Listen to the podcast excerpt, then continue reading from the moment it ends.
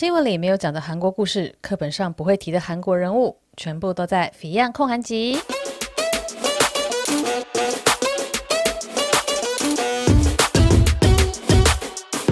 安妞，大家，今天要来讲的是朝鲜时代后期的故事。那为什么会想要讲这个主题呢？噔噔，就是因为最近的韩剧《哲仁王后》很有名嘛。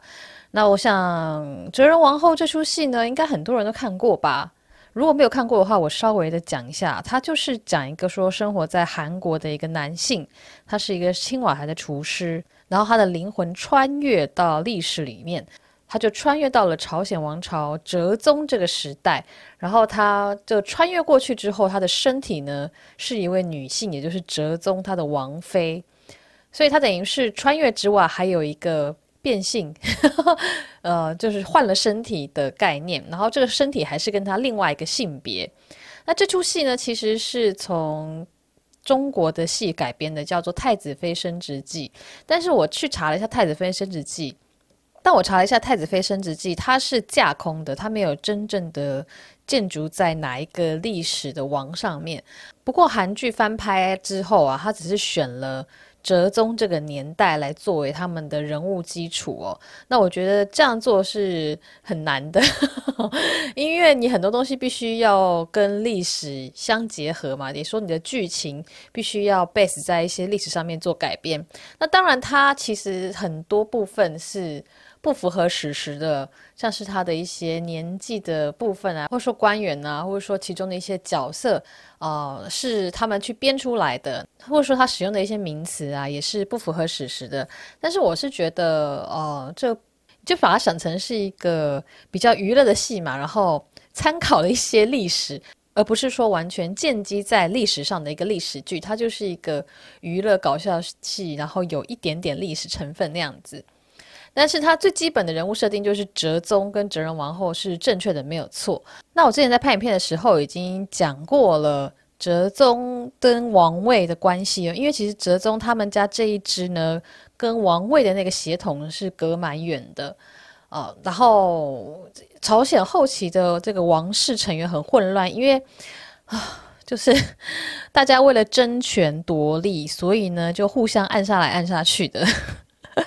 然后一下子要把家人流放，一下子又把家人叫回来。我说不定说的家人是指王室的家人，就要不然就是说儿子呢常常比父王还先离世，所以。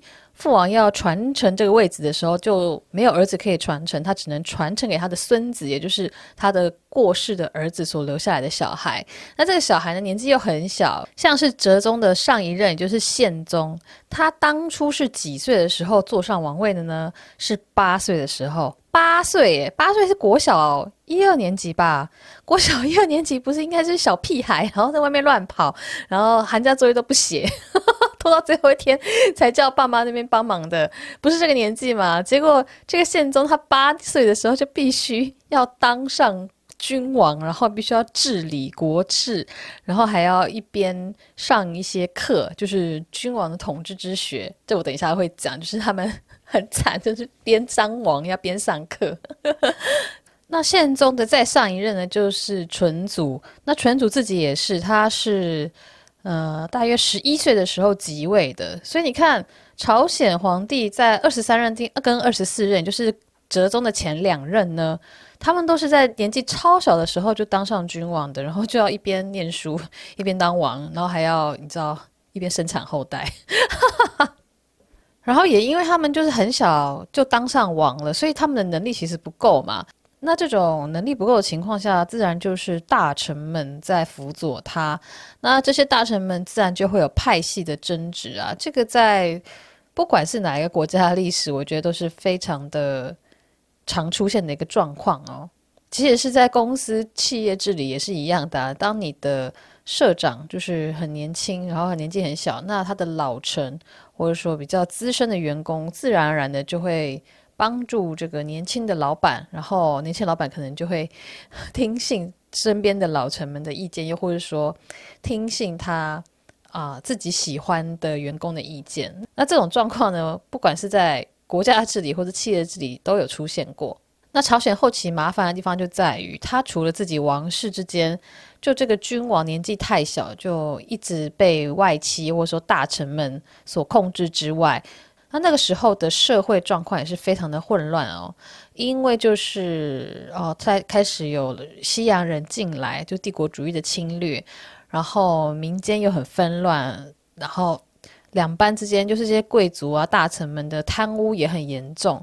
就跟中国末期的时候很像啊，掌权者自己很混乱，然后为了争夺名利、争夺权力，大家互相争执来争执去，然后有很多毒杀啊或者谋反的情况。所以说，这也是哲宗他就算很认真的想要治理国政，他也有点无能为力，因为这个状况，因为这个历史的演变很明显的就是王朝要走向末期了。那你就算再怎么大刀阔斧，但是有一些。惩恶就是很难清除掉的。好，那先不要讲这个，我就直接，因为其实我是比较想要讲哲宗他们这一卦的一些故事哦。因为我我之前的影片呢讲了，就是哲宗他怎么样当上王位的。那要讲他当上王位的话，就必须讲王位那一支的一些继承。所以我在那一个影片里面呢是讲说，王位原本是从英祖下来，就是。王朝的第二十一位皇帝，然后一路讲到二十四位，就是哲宗之前，也就是二一、二二、二三、二四，编号好像比较好记哈、哦。因为讲那个中文，英祖啊、正祖啊、纯祖啊、宪宗啊，大家想说看的名字很累，我觉得用编号比较快。二一、二二、二三、二四，嗯，所以哲宗是二十五，那二十六、二十七到、二十七就是最后一位，就类似中国的那个溥仪一样。那哲宗就是等于是倒数第三位皇帝，诶，应该不是皇帝，君王，因为讲皇帝的话就变成他们是啊、是天朝了。对，就是讲历史的，其实蛮累的原因之一就是有些名词要非常的小心。像我们在从小念念中国历史的，就很容易不小心讲皇帝嘛。但是我记得。但是朝鲜他们是王朝，不能够讲皇帝，他就讲君王，所以我就一直克制我自己讲君王这两个字，因为对他们来说，皇帝是中国的，就是四大主义的关系。那我在影片里面讲了，其实哲宗他们这一系血缘呢，最靠近王位的最初的关系就是第二十一代君王英祖，因为英祖是哲宗的曾曾祖父，所以他们跟。做王位的就是二二二三二四号的，他们那一挂最接近的关系是他们共同的血缘是二十一号君王。对，但是其实要再讲细一点的话，其实他们共同的血缘是更近的，就是二十一号君王的儿子司肇世子。但是因为司肇世子他没有王位，所以你就，所以我就觉得在那个各个君王之间突然塞进一个司肇世子，就多一个人名，大家可能就会很混乱。所以我那时候就把司肇世子给跳过了，就直接只讲说他们的共同的来源是英祖，但其实是英祖在更下面，就是英祖英祖的儿子。但是司肇世子呢，就是在即位之前他就过世了。而且是他被他爸给逼死的。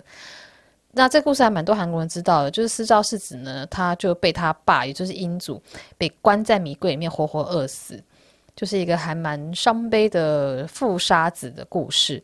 那至于司肇世子为什么会被他爸要关在那个米柜里面饿死，然后他们的一些纠纷怎么样升起的，我觉得这又是 要讲这个的话，又会讲太多了，所以我们就只讲到这边。大家有兴趣的话，可以上网去 Google，好不好？然后他好像也有一些电影还是电视剧是讲司肇世子的，嗯，那继续来讲，这哲宗这一系，就是他是英祖的这一系，然后英祖再下来，司肇世子就是没有当王的这个太子，然后呢，司肇世子再下来就是正祖，还有恩彦君，好好好，大家一定很混乱了，想说人名太多了，人名太多了，这样讲好了。正祖就是第二十二代皇帝，那这个第二十二代皇帝他的弟弟恩彦君，也就是哲宗的爷爷，也就是哲宗的爷爷的哥哥，他是王。然后呢，他们只差两岁，就是正祖的弟弟就是哲宗的爷爷。然后我那个影片下面有好多人留言说，哎，正祖就是李算。啊，那个算是一个很难写的东西，反正音就念成算了。然后呢，很多人说什么啊李瑞镇，然后我才去查一下啊，原来李瑞镇有演过正祖的故事，然后那时候收视率还蛮高的。那总之，哲宗的爷爷他就是二十二代皇帝他弟，就是他们的那个跟王朝跟王室之间的关系是这样子的。那哲宗的爷爷呢，他叫做恩彦君，恩惠的恩，彦是诶。谚语的谚去掉那个言字边，好难解释哦。就是大家很常看到这个名字，但是呢，突然要讲他一个造词，我就造不出来。那我们就来讲恩彦君的故事，就是从哲宗的爷爷开始来讲他们这一系的家族的一些事情。而恩彦君呢，他是在一七五四年的时候出生的。那他其实是一个啊。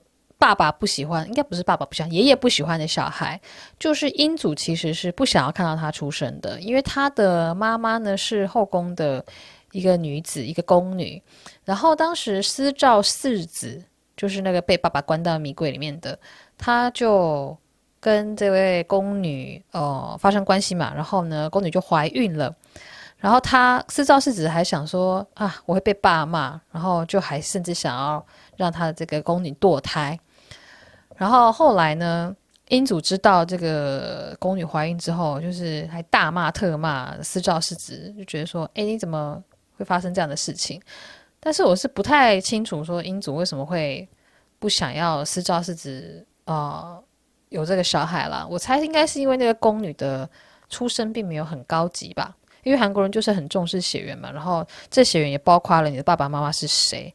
那当你跟一个身份比较低贱的人，就是生下小孩的话，对于王室来说，可能反而是一个麻烦的事情。但总之呢，他是恩彦君就被生下来了，但是他的爷爷就不是很喜欢他。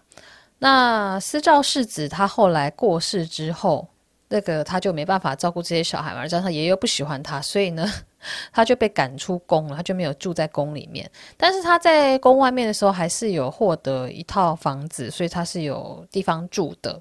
但是他没有什么钱嘛，所以呢，这个他的外祖父，名义上的外祖父哦，就是有给他生活费的资源。那他的外祖父是名义上的外祖父哦，就不是他妈妈的爸爸，而是私照世子的正宫的爸爸。是不是很复杂？我看他朝鲜历史觉得很累，就是这样子，就是你这样突然出现一个外祖父，然后某某某，然后我说不对啊，他的妈妈不是一个普通的宫女吗？怎么他外祖父会有钱呢？然后一查才发现啊，原来这个外祖父指的是他爸爸的大房的爸爸。哦，累死我了。那总之，这个名义上的外祖父呢，就有给他生活费，就支援他。但是呢，后来他在一七七一年，也就是他十八岁的时候，就被流放到了济州岛。那他为什么会被流放呢？有看到不同的说法啦。那我看到其中一个是说，因为他跟商人借了债，就是借了几百两银子，几百两银子应该是超级多的。虽然说我现在无法换算，但是我猜应该是有上百万台币以上的。那另外一个原因呢，就是他拥有太多的坑租。那我查一下“坑族”是什么意思？它这韩文的解释是官员的奴隶，所以我这样看起来会觉得他的生活可能过得蛮奢侈的，就是他跟商人借钱嘛，然后呢又有很多的奴隶，感觉起来就是生活没有过得很低调简朴。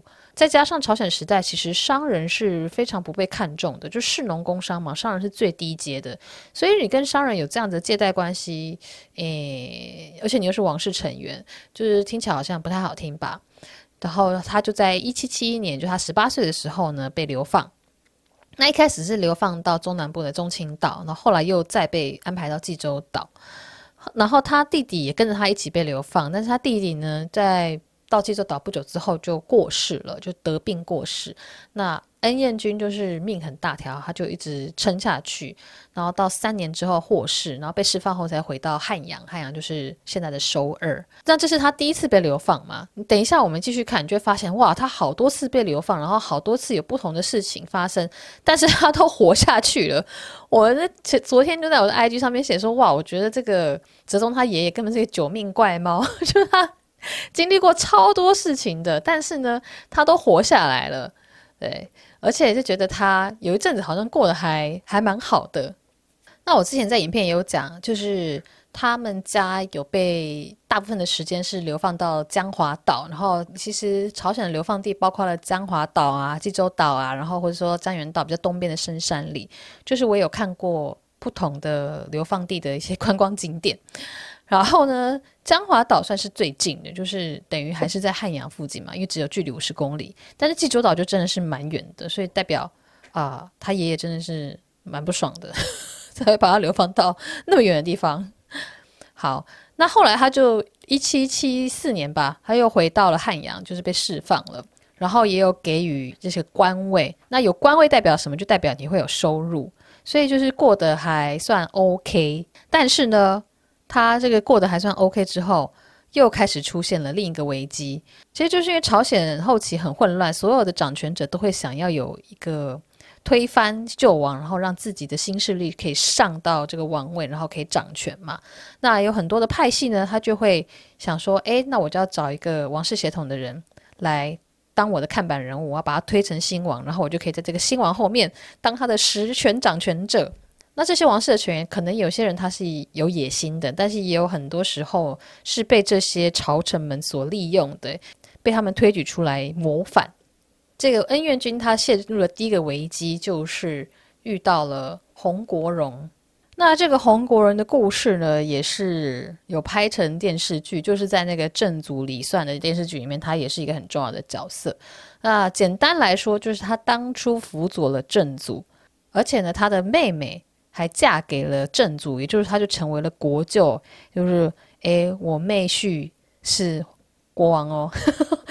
这样子的话，权力算是很大的吧。但是呢，他妹妹后来呢，只当上皇后一年之后就过世了，等于说他就失去了跟王帝、跟君王最靠近的这个中间人嘛。因为就是他妹妹过世，他就没有办法说是国舅的身份，只能说是可能前国舅那样子。那他就想说要把这个权力继续抓拢在手中，所以他就找上了恩彦君，他就找上了哲宗的爷爷。那因为他这个成为王后只有一年的妹妹没有生下小孩就过世了，所以他就跟恩彦君说：“哎，你把你的儿子，你的大儿子给我，那我要让这个大儿子去当正祖的养子。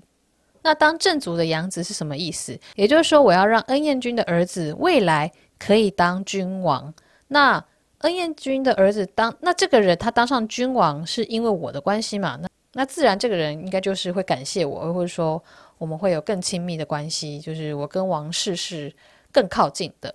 那这样子，正主当然会觉得很莫名其妙啊，因为那时候正主并没有说四五十岁很老或怎样，他好像就是二十几、三十左右，所以突然说你的老臣突然跟你说：“哎哎，我帮你找来一个养子，你以后就把王位交给他。”那这样，我是君王的话，我会觉得很奇怪啊，为什么我我你怎么知道我生不出来？而且为什么为什么突然塞给我一个养子，然后我以后还要把权力交给他？而且就是洪国荣啊，他还自以为说，诶，是正主的另外一个嫔妃杀害了自己的妹妹，所以说呢，他也想要去报仇，然后去杀害这个嫔妃。这个嫔妃后来成为王后了，但是他就被发现了，就是被发现说，诶，他想要杀害。之前的嫔妃也是现在的王后，那这当然是大罪，所以他就被放逐到江陵了，就是江原道的东边靠海那边，真的是很远。那被放逐之后，他第二年就生病过世了。但是这个洪国荣呢，他是在一七八一年过世的，所以他这过世的时候其实并没有影响到呃恩彦君，就是没有影响到哲宗他爷爷。那是过了五年，一七八六年。就都过了五年之后呢，突然之间，正祖的奶奶，就叫做真纯王后。那虽然说她叫王后哦，然后也在辈分上是正祖的奶奶，但是呢，她其实跟正祖只有差八岁的样子。为什么会这样子呢？这是另外一件故事，就是 正祖他的爷爷是英祖嘛，就是二十一代君王英祖，二十一号，嗯。英祖他在六十几岁的时候才娶了这个真纯王后，然后他们真纯王后那个时候才十六、十七岁吧，所以他们年纪差非常大，也就是有点现在的说法，就是爷爷孙恋那样子。那他为什么会娶那么小的王后？那是另外一个故事，这我们不要讲了，不然一直讲下去就没得讲不完哎。那总之，这个真纯王后进入后宫之后呢，就也有开始一些操作啊。那在辈分上来说，这个真纯王后虽然只大正祖八岁，但是她辈分上她就是对方的奶奶嘛。那郑权王后也有一些势力啊，就算她的老公已经过世，然后是正祖在当政。那他就在一七八六年，也就是洪国荣过世的五年之后呢，他发现了五年之前这个洪国荣呢，他曾经策划要谋反，他就是要让恩彦君的长子，也就是这个变成正祖的养子的人呢，他要立他为王，他就有这个谋反的倾向。那谋反这个罪呢，是当时的。大逆不道啊！就是你等于就是要杀了王，然后取而代之嘛。所以对王来说，这当然是一个非常大的罪。所以呢，他们这一家就被剥夺了他的官爵，然后全家要被流放到江华岛。那关于这个恩彦君他的儿子，就是被列为正祖养子的这位，也就是李湛，那他的过世的原因就有好几个说法。那有一说是他自己服毒自杀，那有一说呢是他爸爸用下毒杀了他，我就不知道，也不太确定他原因是什么。但是他的确是有被牵连进这个谋反的疑云之中，所以我才会把他啊、呃、列为说他是因为这个谋反的关系，所以才死的。因为我觉得一定是有非常大的关系。那这个李湛就是恩彦君的长子，他其实就是哲宗的阿伯，哲宗的大伯，对啊，因为哲宗他爸爸是庶子，好像是老三吧。那所以这个恩彦君他们这一家第一个有人死亡的，就是他自己的长子，也就是哲宗的大伯。那这是他们跟谋反罪名相关的第一个死亡的成员哦。但是恩彦君呢，却还是活下去了。那其实真纯王后啊，就是刚刚说到正祖跟他只差八岁的这个奶奶继奶奶，这个继就是继父继母的那个继哦。真纯皇后其实就跟大臣们一起跟正祖说：“哎，你要把呃恩彦君给杀了，就是要他有谋反之罪啊，然后怎样怎样怎样，就是就是在洗脑正祖说把恩彦君给杀掉。”但是对正祖来说，恩彦君是他同父异母的弟弟嘛，只差两岁。虽然说他们，我也不知道他们熟不熟啦，毕竟知道他们相处的时间可能没有很多。但是正祖就坚持说：“哦，不要，我不要杀了他，我就是让他流放就好了。”那甚至说，啊、官员们就想说啊，那要流放到很远的地方，就要流放到真岛。那真岛是在韩国很南部的一个岛，就是跟。就是差不多是济州岛的水准了，只是它离那个韩半岛会再近一点点。从首尔到真岛开车的话，我看一下哦，要多久呢？开车要五个小时，嘿，我的妈，四百多公里，所以开车要五个小时哦。这个现在的五个小时是那个年代的几天几夜吧？那总之，那个大臣们就说：“好好好，你不杀他，那就把他流放到真岛啊。”结果正祖也不让他流放到真岛啊，就是还是把他流放到江华岛啊。江华岛就比较近嘛，所以也可以看得出来，哎，其实正祖对这个同父异母的弟弟哦是没有下这个杀心的，就是对他还是一直的很宽容。所以说，恩彦君他又逃过了一劫哦。就虽然说被盖上了这个谋反的大罪名，然后呢，又被流放到江华岛，但他还是就继续的活下去了。但是呢，正祖也就是他哥，就比他早死。正祖大概是在一八零零年吧，我看一下啊，对，他在一八零零年四十七岁的时候过世。那这个时候呢，恩彦君是四十五岁，就他小他两岁嘛。那他就住在江华岛。那正祖过世，上任的是谁呢？就是我们刚刚提到的纯祖。就是十岁，诶，韩国年纪要加一岁，所以是十一岁上任的纯祖。那十一岁上任的纯祖呢，他当然就是 也是边做边学嘛，然后也是要大臣啊，或者说他的奶奶妈妈们在帮他们佐证。那纯祖上任之后，他是第二十三代君王嘛。然后他爸爸正祖已经过世了，但是他爸爸的这个继奶奶，就是刚刚说跟他正祖差八岁的这个纯真王后还活着。你就会发现，哎，怎么这些君王们呢、啊、都死得很快，但是这些王妃们都还活蛮久的。那这个纯真皇后就在上任之后呢，她就一直很想要把这个恩燕君给杀了嘛。那在一八零一年呢，也就是纯祖这个十一岁的纯祖上任的第一年，是纯祖一年吧。那个时候呢，执政的人就决定要对天主教徒展开了大迫害，那个叫做心有迫害，所以有很多人就因此被判死刑，大概株连了三百多人。然后那时候就有宫女告密说，哎，其实恩艳君的 恩燕君的妻子。还有儿媳呢，也是天主教的信徒，所以呢，自然的他们就也被杀了。他是接就是送了毒药去给他，然后叫他们吃下去。那朝鲜王朝想要镇压天主教徒是一个，那我相信把他们推成天主教徒，趁机把自己不爽的人给杀了，也是一个方法。那所以恩彦君的。妻子和儿媳，也就是哲宗的奶奶跟阿进 阿姆，就因此而而身亡。那后来呢，恩艳君也是。就是王室就派了人送了毒药给他，然后他也是就是接受了这个毒药，然后就过世了。那他过世的时候是四十八岁，所以就是在几次的流放，然后几次的卷入了这个谋反的大罪漩涡之中，却一直活下来的呢。最后呢，因为他自己的哥哥就是过世驾崩了嘛，所以也没有势力可以保护他，所以就还是被纯真皇后给赐了自尽，然后就是在自己家里面服药而死。那这个就是哲宗他爷爷的故事。那接下来呢，要讲的是哲宗的爸爸，全西大院君李光。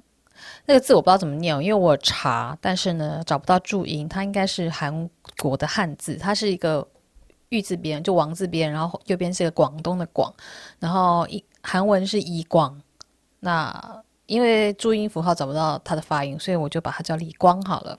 那我觉得他很衰，为什么觉得他很衰呢？就是他的名号，他的 title 很大嘛，全息大院君能够叫做大院君的，就是说是国王呃君王的爸爸才可以被叫大院君。也就是说他是不是皇帝的子孙直系的子孙？但是他后来成了国王的话，那这个成为。王，君王的人，他的爸爸就会被尊称为大院君。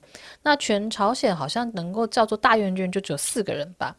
但是呢，这个名号听起来很不错嘛。诶，你是那个君王的爸爸，但是他其实从小到大就是一个呃，在江华岛长大的农民，因为他是一七八五年出生的。但是在他一岁的时候呢，他的爸爸，也就是。哲宗的爷爷就是那个恩彦君，就因为他们曾经陷入谋反的那个疑云之中啊，所以他就被流放到江华岛。也就是他一岁的时候就开始在江华江华岛就是长大，然后呢就一直在江华岛生活。那关于这位李光他的资料呢就没有那么多，为什么呢？是因为哲宗上任之后呢？呃，他们就把很多的历史文件都给毁灭了。这个叫做洗草，就是因为他是现任的君王嘛，所以他必须要帮他打造一个很漂亮的履历表。所以呢，他不光彩的过去呢，都会被洗干净。这是实际上真的有的记录，就是洗草这件事情。因为，因为我去翻了《哲宗实录》。对，我就是为了录这集 podcast，看了一大堆资料，还去翻那些历史文献。实录呢，这种东西就是像类似史记吗？就是在记录宫里面的生活，记录哲宗每一天做了什么。那我就去翻了这个哲宗实录，看了好几篇，然后就有看到他上位之后，大概六月九号即位的。然后呢，九月十二号，大王大妃呢就说：“哎，把这个。”哲宗他们家的前后文姬一并洗草，就把他们的记录都洗干净。嗯，对，所以说，哲宗他爸的资料呢是没有什么记录的，就是只有一些少数的记录。所以他其实好像曾经有住在汉阳过，又曾经被送回彰化岛，就是有来来回回的。但是确切的年份就不知道了，因为就被洗干净啦。所以说呢，就有两种说法，一种就是他真的过得很贫困，然后真的是当农民，甚至还去啊、呃、江华岛一些人家里面当奴婢，这是一种说法。那另外一种说法呢，就是其实他过得还还是还 OK，特别是纯祖的儿子有开始监听国政之后，就有比较同情这些亲戚们，所以呢就有对他们比较好。他们的这个说法，这个说法的来源是因为，呃，纯祖的儿子孝明世子开始监国听政，也就是说参与国事的运行的时候，就就有点类似那个。家族企业在培养接班人，就会先让他哎即位之前先受训一下嘛，先当个经理啊什么什么，就一起参与国政。那纯祖的儿子呢，就孝明世子，他有一八二七年的时候就开始的、呃，就是一起参与了朝政。那这个时候呢，哲宗他爸已经四十二岁了。那所以在四十二岁之后，哦、呃，哲宗他爸就连续生了好几个小孩，就应该是经济状况很变好了。就是有受到照顾，所以呢，就过着生活也比较有余裕。所以说，一八二七年生了第一个小孩，一八二八年生了第二个小孩，那一八三一年又生下第三个小孩。那这第三个小孩呢，就是哲宗，也就是哲宗他爸在四十二岁、四十三岁、四十六岁分别生下了三个小孩。但是泽中呢，不是在江华岛出生的，他是在汉阳出生的。他为什么可以在汉阳出生？就是因为。这个纯祖的儿子，就是刚刚说的那个孝明世子呢，他在一八三零年过世了，所以纯祖就想说：“哇靠，我没有继承人了，怎么办？赶快把我那个其他亲戚叫回来。”所以哲宗他爸呢，就在一八三零年的时候呢，就是孝明世子过世之后呢，你就带着他的小孩一起搬回了汉阳。所以说，简单来说，就是纯祖呢怕王室后继无人，所以赶快叫自己的亲戚搬回来。哎，不要流放了，不要流放，你赶快回来吧。所以哲宗呢，是他爸爸呢，在他搬回汉阳一年之后，你才生下来的，就是一八三一年生下来的。那到了这个时候呢，哲宗他们这一家呢，算是比较平稳了，因为就回到汉阳了嘛。然后哲宗呢，就是在汉阳出生长大，长到了大概十四岁吧。那长到十四岁之后，当当。又出现了一个事情，就是哲宗他哥呢，就会被一个失势的官员想要推举成王，然后呢又想要谋反啊！谋反这个事就是大罪呢，不管你的那个王室的现在的在位的帝王多想罩你，但是呢，总不能说，哎，你想要干掉我，然后我还让你留在灿阳，让你留在京城，我不处罚你，那这样的话，这个王的威严何在？所以说。不太确定说哲宗他哥是不是真的有这个谋反之心，还是说被这些逆臣们给利用，说拿来当一个看板人物那样子。但是你一旦涉入这个谋反罪，你就是必须要有些惩罚。那这个哲宗他哥呢，他就是被杀了。然后哲宗他的二哥还有哲宗他自己，他们两个人又被流放到江华岛。所以就看那个哲宗他爸还有他爷爷他们这一家哦，就是来来回回在江华岛跟汉阳，就一下被流放，一下被召回来，一下被流放再回来，你就觉得这生活很动乱。所以哲宗他被流放嘛，是十四岁的时候，他就在江华岛住了五年，也就是他十九岁的时候，朝鲜的第二十四任皇帝宪宗，就是那个就是那个七岁还八岁即位的那位宪宗呢，他过世了。那宪宗没有留下任何的小孩。毕竟他很小嘛，他二十，他八岁即位，然后他二十一岁过世，他就是没有留下任何的子女。就他曾经生了一个公主，但那公主也是早夭。然后这个时候呢，朝鲜的直系血脉是等于是完全的断了，就是从二十一代到二十四代的这个直系的血脉呢，就完完全全的。停下来了，那这时候就又必须找一个有王室血统人来当皇帝嘛。所以呢，那个朝臣们就翻开了族谱，想说我要找一个有王室的血统但又好控制的人。那这时候呢，就找到了这个哲宗。那其实说他们早，应该也不是早，而是说当初正祖、纯祖的时候，就有料想到可能王室的血脉的成员不够多的关系，所以所以对他们有留一手啦，就是没有就是赶尽杀绝。然后可能也是因为正祖他就是觉得自己弟弟嘛，不要这样赶尽杀绝。然后纯祖的那时候的想法则是王室的血脉要留一些人下来，因为没有人可以继承了。那我猜这个其实哲宗他们这一家其实一直有在被王室是列为观察的，就是真的没有人可以继承的时候，就必须要把他们叫回来。那我们刚刚说哲宗他有还有哥哥嘛，就是在那个哲仁王后戏里面有出现的，戏里面是叫永平君嘛，那这是他真实的名字没有错，他在历史上也是叫永平君。那为什么是哲宗当上王，而不是永平君当上王？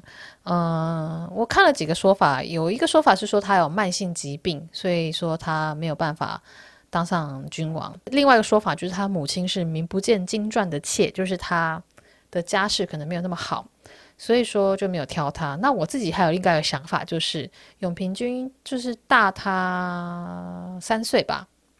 他是一八二八年出生的，所以哲宗即位的时候呢，他是二十二岁了。所以相较于哲宗来说，他比年纪比较大，可能可能会更难控制，因为其实年纪越小越好控制嘛。所以总之呢，他就没有被选为当君王，而是由哲宗来当君王。但是虽然说他有慢性疾病，但后来其实活超久的，他一路活到了一九零二年，也就是七十五岁的时候才过世。哎。要想想那个年代，宫里面的一堆王子公主都早夭，都一下子就身体病弱，或者说被毒杀而死。但是呢，这个在外面的，就是不是直系血缘的，却活到了七十五岁，不觉得就是哪里怪怪的吗？就是王室是不是风水不太好，还是 应该不是风水不好啊？就是那些掌权的人啊、就很想要现在那些有继位的继承权，有可能会挡在自己支持的。继承人前面的一些人，其实就是毒杀啦。我觉得朝鲜王朝有很多疑似是毒杀的情况出现。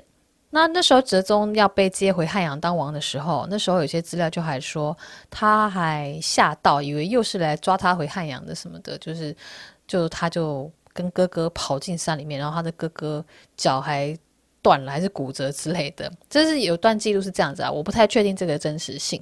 那有一个人的记录呢，他写的是自己的日记，他写的日记叫做《金山日录》。那他这个日记里面就有提到说，他奉命呢要去江华岛接哲宗。他虽然是要去接朝鲜王朝的下一任君王，就是第二十五代君王，但是呢，他连对方的长相还有年龄都不清楚，所以他站到哲宗面前的时候，他还要哲宗就说：“哎，你。”把你的名字讲出来，然后你的年纪几岁，然后就确认他的身份，就是 很奇妙。就是明明他会是你未来的王，但是呢，你却不知道他长什么样子，然后你也对他很不熟。就是真的是王室只是把哲宗这一代这一系的人当做一个备用人选，当做一个 Plan B，就是一个备胎啦，工具人。他就是一个工具人君王啊，备胎君王，工具工具人的概念哦。对，那他后来就把哲宗给接回去了嘛。那哲宗的哥哥自然也是有官位，就是跟着他一起进宫，然后有职称，有一个官可以做。那哲宗即位的这一年呢，是西元一八四九年，也就是清朝的道光二十九年。道光这个大家应该比较熟了吧？就是康熙、雍正、乾隆、嘉庆，接下来就是道光，然后在下面是咸丰。所以道光那个时候还算是，我也不太清楚这部分，我就不要多讲，因为我没有查资料。那道光是在一九五零年过世的，所以也就是，嗯，哲宗即位的第二年，那个清朝的这个皇帝呢就换人了。这个只是一个背景的时间点，给大家参考一下哦。那哲宗他是六月九号即位的嘛？那我刚刚前面不是说我去看了《哲宗实录》，然后一天天翻吗？哦，我没有全部翻完啊，因为全部翻完真的太多了，就是有够累诶。但是呢，他六月九号还有他刚上任的这一两年，我都有就是每一天都打开来点开来看那个标题，然后有一些我就点进去看。那我就打开哲宗他六月九号即位这一天的那个《哲宗实录》哦，这里面就有四篇文章。那第一篇文章呢，就是记录了说他即位了，嗯。第二篇文章呢，就立刻出现了大王大妃。反正大王大妃呢，就在召集了众臣，然后大家在讲话，讲一些微博微啦，就是一些什么今日主上但受大命，即宗社无疆之福，且主上之杰出也，君得成就，我一再讲学，不啦不啦不啦，我就不念了。大家有兴趣的话，我可以把《折中实录》就是它的那个连接，网络上看得到，放在那个 podcast 的说明下面，大家有兴趣也可以去看。而且我觉得这个网络版做的还蛮好，因为它会比古书好看懂，它的标点符号很清楚，然后人名呢也会用蓝色的字标起来，所以说其实还不难看懂啦。简单来说呢，这个就是哲宗上班的第一天哦，然后呢，他的老板是谁？他老板就是大王大妃啊。那这个大王大妃呢，其实就是《哲仁王后》这出戏里面的纯元纯元王后。那纯元王后其实是纯宗的老婆，纯宗的王妃哦。那纯宗是二十三代君王嘛，然后哲宗是二十五代。那总之他们中间呢就隔了好几个人，我就想说啊，这个纯元王后也是活够久的。总之她，她的老公是二十三任君王，然后呢，她到二十五位君王在任的时候，她还活着。那她就在这个哲宗上任的第一天，上班第一天呢，就跟大家开始，跟众臣们聊天。然后呢，她就问说：“哎，那哲宗，你以前念过什么书？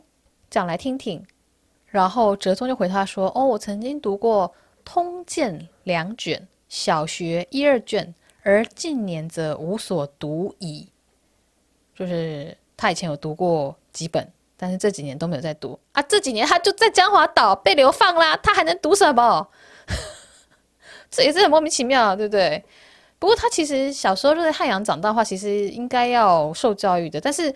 那个时候受教育也很尴尬啊，因为你如果受教育，就代表了你可能有什么谋反之心，你是不是想要当王？既然学这些，你想要干什么？就是你学也不是，不学也不是，你学了就会被怀疑说你有谋反的心，你不学的话，你现在又被人家刁说，哎，你怎么读那么少？真的是有够难做的。你说当这些王室的成员是不是很累？怎么样做都不对。那总之，他说他读了《通鉴》两卷，我猜这个《通鉴》是就是司马光的《资治通鉴》。那我查了一下，这个《资治通鉴》它有两百九十四卷呢，所以两百九十四卷里面只读过两卷，其实诶好像有点少哦。然后他读了小学一二卷，这个小学应该是指朱熹他编的一个小学教材，就是宣传孔孟之道，灌输儒家思想。他这个小学呢，一共有六卷。所以他就是、呃，通鉴读了一点点，然后小学读了一点点这样子。然后大王大妃就想说，哎，他要让他继续学啊，然后就问众臣说，哎，大家觉得说，那他要继续学的话，要让他念什么书？然后就有臣子说，哎，要读史略啊，什么什么的，然后还有经书啊等等。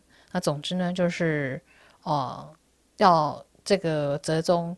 继续念书，就是你一边当王，然后一边要接受教育这样子。那这是《折中实录》他即位那天的第二篇记录嘛？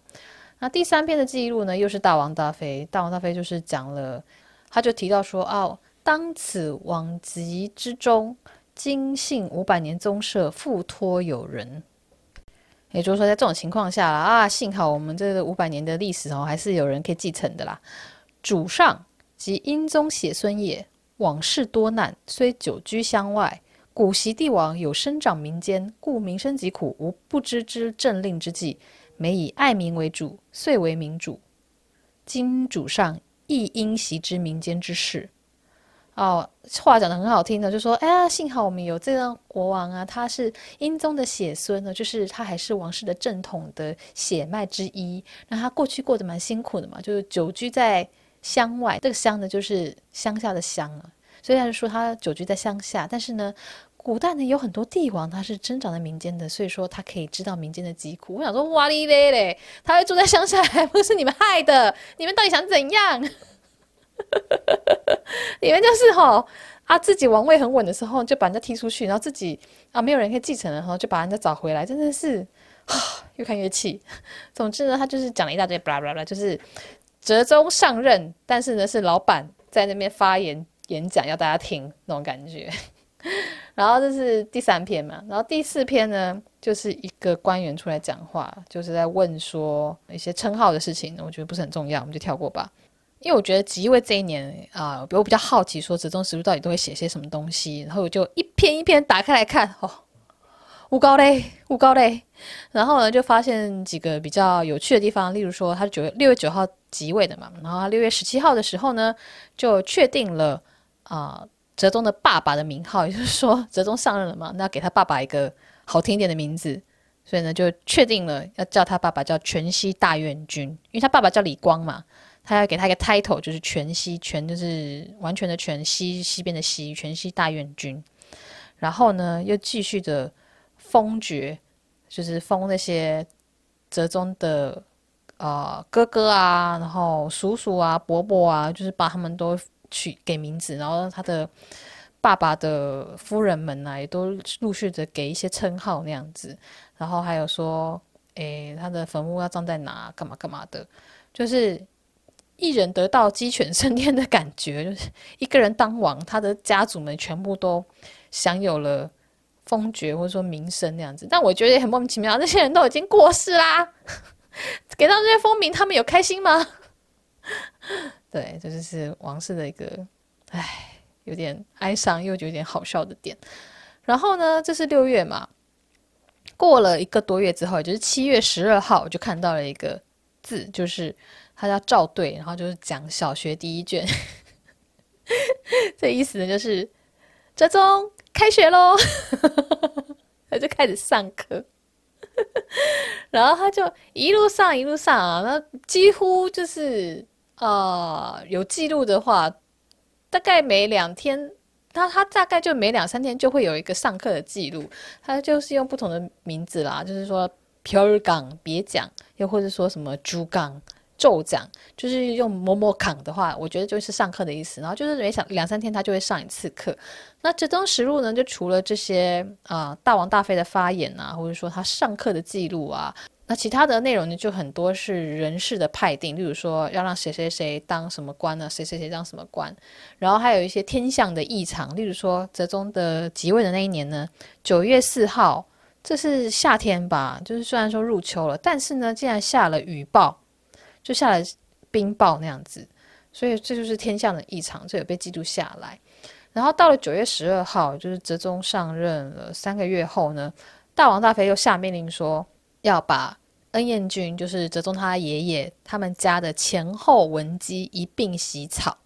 那洗草呢，就是把这些文书记录的恩彦君还有哲宗他爸爸的一些不光彩的事情呢，就全部把它毁灭，把这些文件呢，就是吸水啊，然后或者去除墨汁，反正就是把这些记录全部都消掉了。那这一年的一些记录呢，啊、常常有些朝臣的报告的话，然后就会有哦。王的回复，又或者说王大妃的回复嘛，那就可以在这些回复里面看到，说是王大妃殿教约，又或者说上约，就可以看到是大妃回复，又或者说折中回复。那王大妃殿教约的这个回复还蛮多的。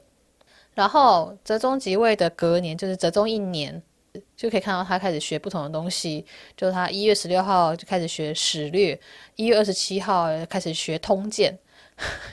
然后他就几乎是一直有在念书那样子。那在哲仁王后这个韩剧里面呢，我们就可以看到哲宗的旁边就一直有大王大妃的身影嘛，就是他在朝廷之上呢，这个大王大妃他是坐在帘后面的，就是垂帘听政那样子。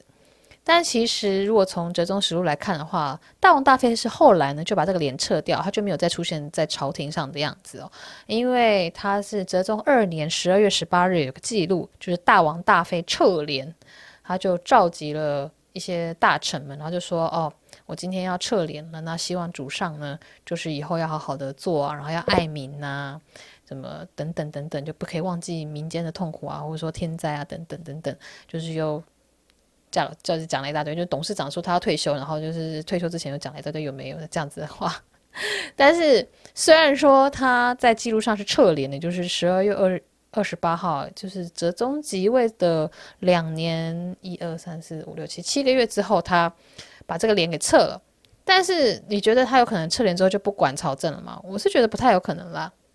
但总之在记录上他是有做出这样的行为的。那我就继续的看嘛，看那个哲宗他后面几年的一些实录，但是不太可能每篇都看，所以我最好奇的是 他到底上课上到什么时候。然后我就一路看了，看，一路查查，发现他在在哲宗六年的之后，终于开始不用再上课了，就可能他就是把这些前面的一些啊、通鉴呐、啊、史略啊、小学啊，他都念完了。那我后来就想说，诶，这可能是呃没有受过帝王之学的人，他坐上了帝王的王位之后，他一定要学习怎么样当个帝王嘛，这也没办法啊。所以我就去看了一下其他人。是不是有上这个帝王之学？然后后来就发现，哎，宪宗他是八岁即位的，他也有上课，他就可以看到他也是每两三天就有个记录，说说，哎，什么劝讲于某某地方啊，在哪里上课啊，干嘛干嘛的。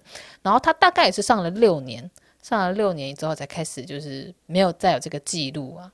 这就是我看了《折中实录》之后所发现的一些我自己觉得还蛮有趣的事情。那关于折中的发展，就是他在掌握朝政上面的一些史实呢，这部分我觉得网络上有些人在讲了，我就不打算讲。我觉得大家就自己去看那些资料吧。然后加上我自己，呃，我其实《哲人皇后》看到第六集而已，所以我后面的剧情我也不知道。怎么发展，然后或者说它没有出现哪一些跟史料有相关的部分，所以我也没办法就是延伸出我的好奇心去查哦。但是那个时候就，如果你去看朝鲜后期的一些说明的话呢，其实那是一个非常的混乱的时期。就我前面有讲了嘛，那包那其实很多地方都发生了动乱。那为什么会有这些动乱呢？其实就是世道政治这些掌权人，他们为了自己的私欲，然后。就过着很混乱的生活嘛，然后例如说有卖官啊，或者说贿赂啊等等，你就必须要依附权贵，你才可以出头。那有一些有才气跟能力的人，他根本就不想要去考这个制度嘛。那上梁不正下梁歪啊，所以说地方上也有一些脱序的现象，例如说贪婪啊、暴虐啊、行贿啊，然后再去压榨民间啊等等。那再加上呢，就是朝鲜后期就是全国有祸乱。所以就很多人力不足，然后又有天灾，像水灾啊等等，所以或者说根本没有人力可以种田，然后很多人就干脆去当盗贼啊，就是整个是一个超混乱的社会。那在这个时候呢，也出现了一个叫做东学，就是我觉得东学它的出现的背景的原因跟可能跟义和团有点像，但他们的性质不能够这样比较啦。那总之就是。呃，在这种政治跟社会混乱的情况之下，很多人就想要找寻一个可以依靠的学派或者说势力，那东学就应运而生。那这部分如果大家有兴趣的话，就可以自己去看韩国史。那我是看朱立熙老师他所出的韩国史，他是每年，他是每隔几年就会增订一下，所以我觉得是一个很棒的参考资料，因为朱老师真的是很认真。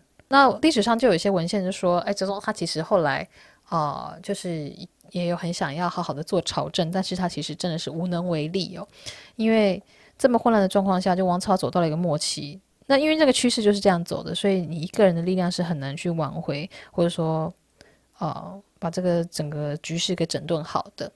那这部分呢，大家有兴趣，就如我刚刚说的，就可以自己去看一些历史的资料。那我们今天的 podcast 就到这边，希望大家还觉得有趣，因为我真的是觉得自己很神经病，翻了这么多资料，看了那么多有的没的的，对，让我自己觉得还蛮有趣的啦。那希望大家也觉得有所收获喽。那我们就到这边啦，下次再见啦，拜拜。